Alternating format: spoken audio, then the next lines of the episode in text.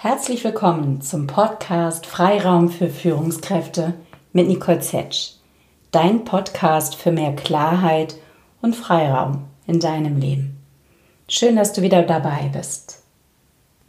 Ich kann nicht mehr. Das habe ich Mitte dieser Woche gedacht, zwei Tage nachdem das Wetter so massiv sich änderte vom Hochsommer, der Hitze hin zu Herbst es wurde kälter und sehr, sehr windig.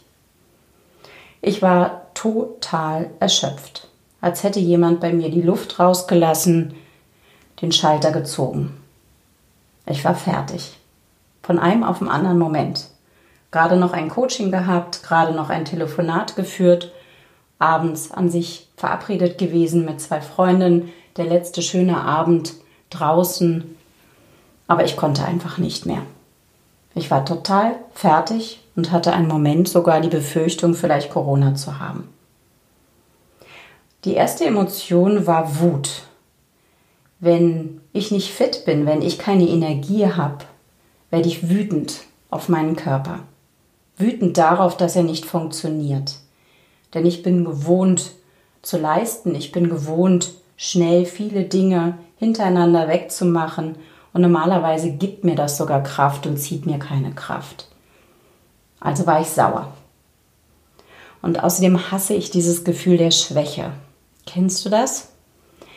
Ich mag es überhaupt nicht, das Gefühl zu haben, ich kann nicht leisten, ich funktioniere nicht. Wahrscheinlich hängt das auch damit zusammen, dass ich 2012 den Burnout hatte. Bei mir kommen dann, wahrscheinlich unbewusst, aber durchaus auch bewusst, die Muster wieder hoch, die Gedanken, Erinnerungen wieder hoch von 2012.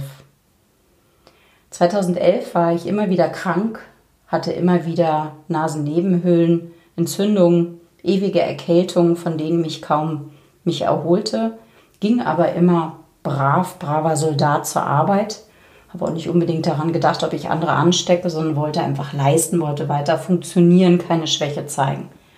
Das habe ich über Monate hinweg durchgezogen, bekam irgendwann Herzrhythmusstörungen, fand ich unangenehm, wenn du abends auf dem Sofa sitzt, eigentlich zur Ruhe kommen möchtest und merkst, wie dein Herz dir bis in den Hals klopft. Ließ das damals untersuchen, 2011 im Sommer, und der Kardiologe meinte, alles topfit, alles prima, alle Werte aber an ihrem persönlichen Stresslevel, da kann ich nichts machen, da müssen sie was machen. Das habe ich gehört, konnte damit aber wenig anfangen. Irgendwann stellten sich dann noch Schlafstörungen ein, dass ich jede Nacht gegen zwei, halb drei wach wurde und einfach nicht mehr einschlafen konnte. Die Gedanken kreisten, diese Gedankenspiralen, die eher nach unten ziehen als jetzt nach oben. Und ich wanderte bei uns durchs Haus, durchs dunkle Haus, fing irgendwann sogar an zu stricken in meiner Verzweiflung, weil ich mich irgendwie beschäftigen musste, irgendwie ablenken, ohne wirklich weiter zu denken. Ich wurde immer schwächer, aber funktionierte weiter. Und erst im ja, Anfang 2012, ähm, um Ostern herum, war ich dann wirklich mal sechs Wochen richtig aus dem Verkehr gezogen, weil ich sechs Wochen lang so eine starke Nasennebenhöhlenentzündung hatte, dass ich einfach zu Hause bleiben musste, dass der Arzt sagte, der HNO, so geht es nicht weiter. Sie müssen das auskurieren und ich blieb zu Hause. Und nachdem ich dann wieder gesund galt, als gesund galt ähm, und wieder zur Arbeit gehen wollte, sollte, merkte ich, ich schaffe das nicht. Und es war wie ein riesiger Berg und ich habe einfach nicht die Kraft gehabt, hinzugehen und war verzweifelt und konnte eigentlich nur noch weinen zu Hause habe mich dann aber trotzdem aufgerafft, weil ich wusste ja, ich muss da irgendwie eine Übergangsregelung schaffen und habe dann relativ schnell auch bei der Arbeit zu verstehen gegeben, wir brauchen dann eine Lösung, ich muss mal raus, ich muss, muss mich mal erholen, mir geht es nicht gut. Das hat mich damals total traurig gemacht. Das war ähm, ja wie so eine graue, graue Masse, wie so eine graue Decke, die übereingeschmissen wird wie ich später gelernt habe im Sommer, als ich dann irgendwann doch eine Verhaltenstherapie gemacht habe, weil ich allein nicht herausgefunden habe, war das tatsächlich so der Beginn einer Depression, den ich dann noch ganz gut abwenden konnte. Warum erzähle ich das alles? Warum teile ich das heute mit dir? Weil ich tatsächlich festgestellt habe, dass ich immer wieder, wenn es mir nicht so gut geht, ich nicht diese Kraft habe, nicht funktioniere, wieder zurückkippe in dieses Gefühl von damals. Obwohl ich aus der Zeit viel gelernt habe, wirklich sehr, sehr viel mitgenommen habe, kommen die Gedankenmuster immer wieder. Dieses Nicht-Akzeptieren, dass ich nicht funktioniere, dass mein Körper nicht so mitmacht wie ich, macht mich fertig. Ich hatte damals zum Zeit des Burnout 2012 ein wirklich schwieriges Verhältnis zu meinem eigenen Körper. Ich fühlte mich schlichtweg im Stich gelassen. Ich fühlte von allen Seiten Anforderungen im beruflichen wie auch im privaten Bereich. Unsere Kinder waren damals noch kleiner, drei und sieben.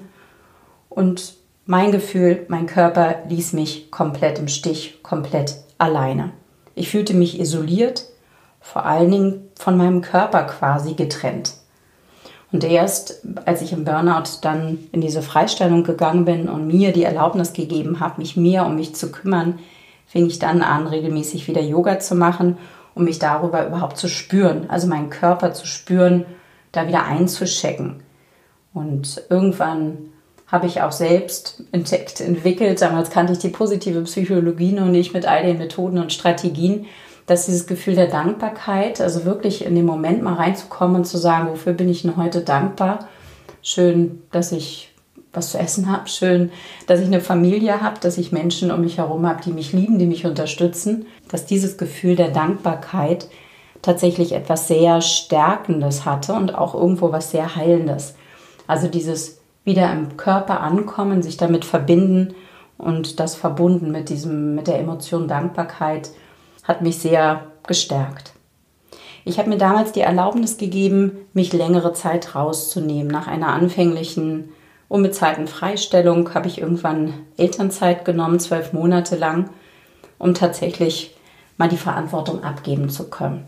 Meine Abteilung, die ich damals aufgebaut habe, die ich über viele Jahre lang ja geleitet habe, mehrere Jahre auch gemeinsam mit einer Kollegin, habe das aber immer als mein Baby angesehen und da tatsächlich abzugeben, Verantwortung abzugeben, auch für die Mitarbeiter, um mich mal nur um mich zu kümmern. Das war ein Riesenschritt und es ging aber tatsächlich nicht anders. Mein Körper hat mich da schlichtweg zugezwungen.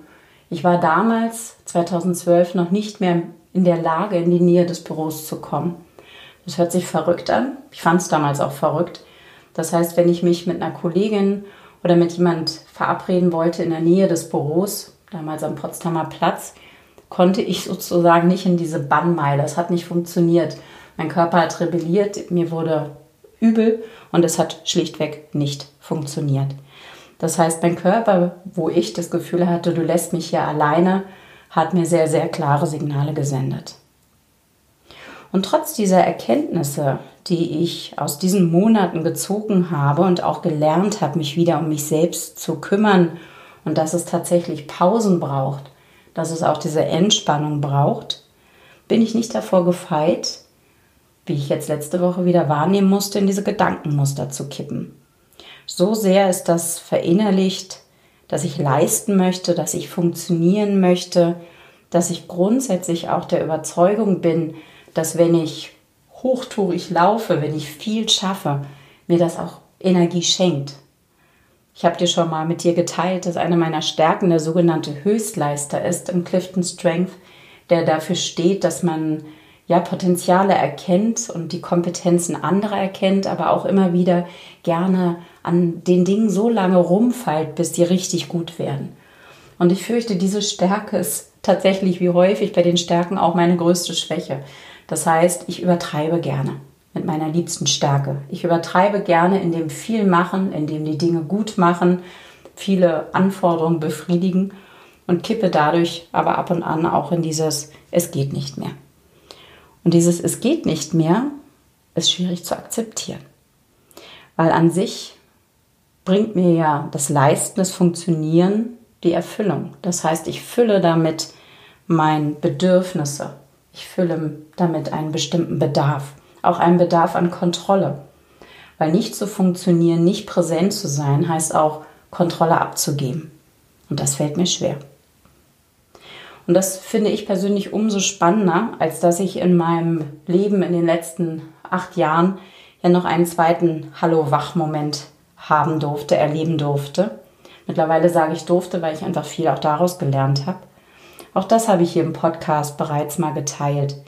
2018 im Sommer hatte ich einen Schlaganfall, der mich letztlich dazu zwang, drei Monate wirklich auch mal die Arbeit niederzulegen, mich wieder mal nur ganz um mich zu kümmern, mich auch aus privaten Kontakten herauszuziehen, weil all das mich noch überfordert hat, unmittelbar danach. Ähm, zunächst die Zeit im Krankenhaus, eine Woche, dann drei Wochen in der Reha und dann wirklich sehr, sehr zurückgezogen zu Hause. Letztlich kaum oder nur Kontakt zu meiner Familie, zu meinen Töchtern und meinem Mann weil vieles an Gesprächen oder auch Ausgehen, Freunde treffen außerhalb noch zu viel für meinen Kopf war. Das, was da unterversorgt war im Zeitpunkt des Schlaganfalls durch den Schlaganfall, war der Teil im Gehirn, der für Konzentration und Verarbeitung von Eindrücken zuständig ist. Und es hat einfach ein paar Wochen gebraucht, bis ich meinen Kopf wieder so einsetzen konnte oder stärker belasten konnte, dass ich entsprechende Eindrücke auch verarbeitet bekommen habe. Das heißt, das war eine ganz, ganz spannende Zeit, so schwer ich es fand, ähm, zu realisieren, dass mein Kopf, mein Körper mir auch da wieder ein klares Signal gibt. Es ist zu viel, es geht nicht. Das heißt, auch mehrere Monate nach dem Schlaganfall war es so, wenn, wenn wir teilweise Freunde getroffen haben oder ich dann irgendwann im Winter auch auf einer Party war, ähm, mit vielen Menschen eng, kann man sich zu Corona-Zeiten kaum noch vorstellen, aber das war noch so 2018 im Winter, dass ich gemerkt habe, stopp, von einem auf einen anderen Moment, es geht nicht, es überfordert meinen Kopf, der Kanal ist voll, ich muss hier raus. Das heißt, auch der Schlaganfall war für mich ein Erkenntnisprozess, eine Erinnerung meines Körpers, der mir ganz klar aufgezeigt hat, immer mal wieder auf die Stopptaste drücken tut gut, immer mal wieder runterkommen. Und obgleich ich das alles in Theorie sehr wohl weiß und mir auch viele, viele Brücken baue in meinem Alltag. Ich habe bereits geteilt, ich bin Yogalehrerin seit letztem Jahr. Das heißt, ich habe meine, meinen Sport, mein Hobby auch ein bisschen zu meinem Beruf gemacht und möchte mehr davon einbringen.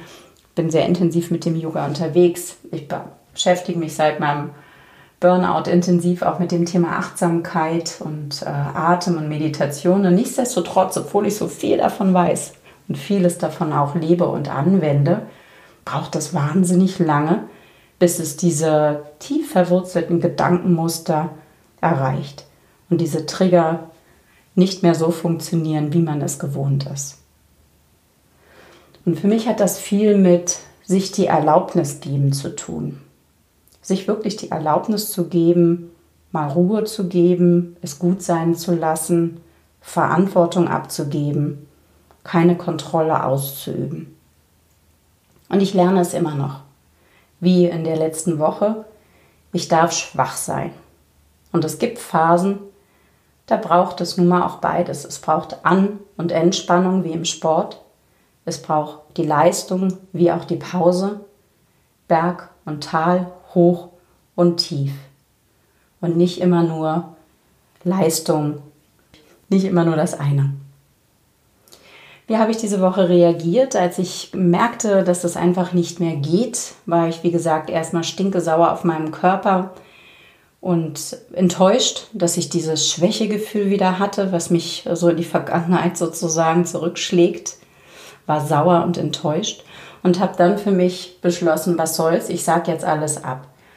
Die Verabredung an dem Abend in meinen beiden Freundinnen abgesagt ähm, und auch die beiden Coachings, die am nächsten Tag an sich angesetzt waren, mit der Begründung, ich bin krank, hoffentlich, wahrscheinlich kein Corona, aber zumindest kann ich nicht arbeiten.